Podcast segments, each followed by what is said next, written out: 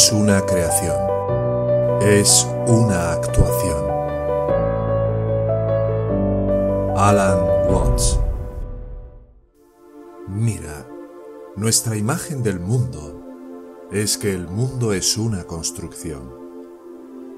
Y es muy natural que un niño le diga a su madre, ¿cómo fui hecho?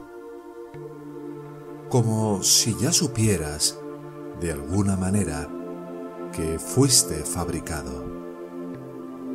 Pero eso se remonta a las imágenes del Génesis, donde Dios crea a Adán y hace una figura de arcilla, y luego sopla el aliento de vida en las fosas nasales de esta estatuilla y cobra vida. Así que existe la suposición fundamental que subyace incluso en el desarrollo de la ciencia occidental, de que todo se ha hecho y luego alguien sabe cómo se hizo y puedes averiguarlo. Porque detrás del universo hay un arquitecto. Esto podría llamarse el modelo cerámico del universo porque hay un sentimiento básico de que existen dos cosas. Una es material y la otra es sin forma. Ahora, lo material, como la arcilla, en sí mismo es estúpido.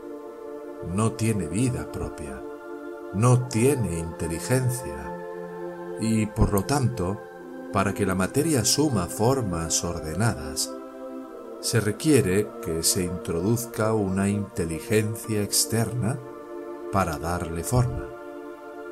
Y por lo tanto, con eso profundamente incrustado en nuestro sentido común, es muy difícil para las personas darse cuenta de que esta imagen no es necesariamente algo que describa el mundo en absoluto. De hecho, toda la idea de cosas está completamente ausente de la física moderna, que estudia el universo físico puramente en términos de patrón y estructura. El modelo hindú del universo es un drama. El mundo no se hace, se actúa. Y así, Detrás de cada rostro humano, animal, vegetal o mineral, está el rostro sobre rostro del yo central, el Atman, que es Brahman, la realidad final que no está definida, porque obviamente eso que es el centro no puede ser convertido en un objeto de conocimiento más de lo que uno se muerde los dientes o se levanta por sus propios medios. Es lo que hay. Es la base. Y lo eres, que es una traducción coloquial del adagio sánscrito Tat Tvan Asi. Eso eres tú. La idea es, verás, que la naturaleza de la realidad es un juego de escondite, porque ese es realmente el único juego que existe. Ahora lo ves, ahora no lo ves. Toda la naturaleza está vibrando. Es un movimiento ondulatorio de cresta y valle, pulso e intervalo, pulso e intervalo solo que no siempre nos damos cuenta de esto porque nuestros sentidos responden lentamente, digamos, a la luz. Y la luz parece ser una energía continua sin intervalo.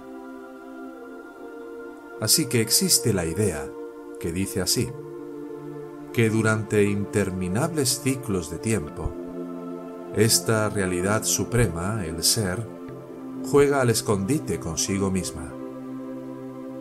que por un periodo de un kalpa, que son 4.320.000 años, el ser está despierto a sí mismo y sabe que es eso, pero por otro kalpa se pierde, como si se dijera a sí mismo, hombre, piérdete, y pretende que es una vasta multiplicidad. Eso es exactamente lo que harías si tuvieras el privilegio de soñar cualquier sueño que quisieras cuando te acostases por la noche.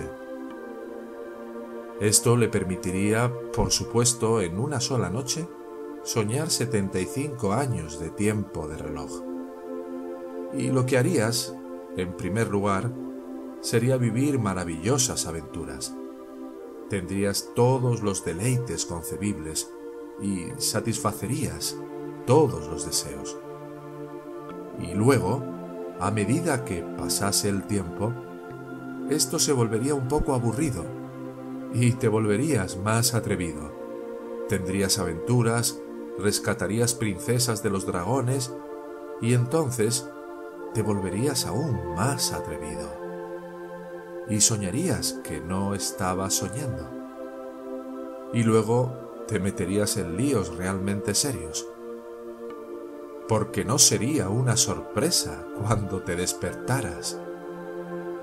Y eventualmente estarías soñando que estaba sentado aquí, en este auditorio, escuchándome.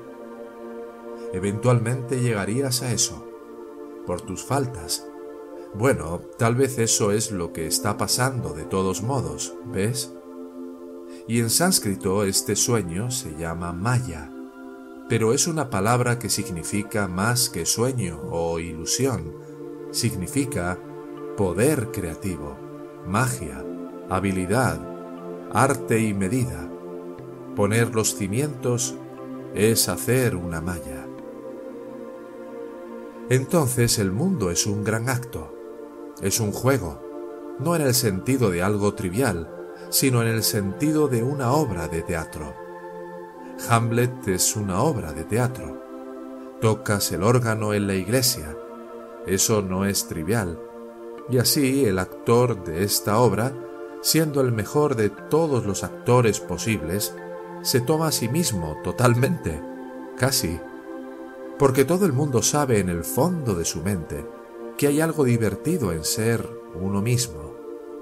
Entonces, verás, cuando vas al teatro, Sabes, por supuesto, que el arco del proscenio te dice que lo que está pasando detrás de este arco no es real. Pero de alguna manera, el actor casi te convence de que es real. Quiere que te sientas en el borde de tu silla, te quiere riendo, llorando, te quiere en un estado de ansiedad que casi te convence. Pero, verás, si el actor es tan bueno como el Ser Supremo, el público es absorbido por completo y cree que la obra es real. ¡Qué habilidad! ¡Qué maravilloso! Pero, verás, en toda actuación hay, detrás del escenario, una sala verde. En el escenario el Señor no aparece como el Señor aparece como tú y como yo, héroes y villanos, pero fuera de escena. Asume su verdadera naturaleza y se quita la máscara, que en latín es su persona. En el teatro clásico el personaje era la máscara bucal de megáfono que se usaba para el teatro al aire libre. Y por una curiosa degradación de las palabras, la palabra persona ha llegado a significar un individuo real. Y cuando Harry Emerson Fosdick escribió Cómo ser una persona real, el verdadero título de su libro debería haber sido Cómo ser una falsificación genuina.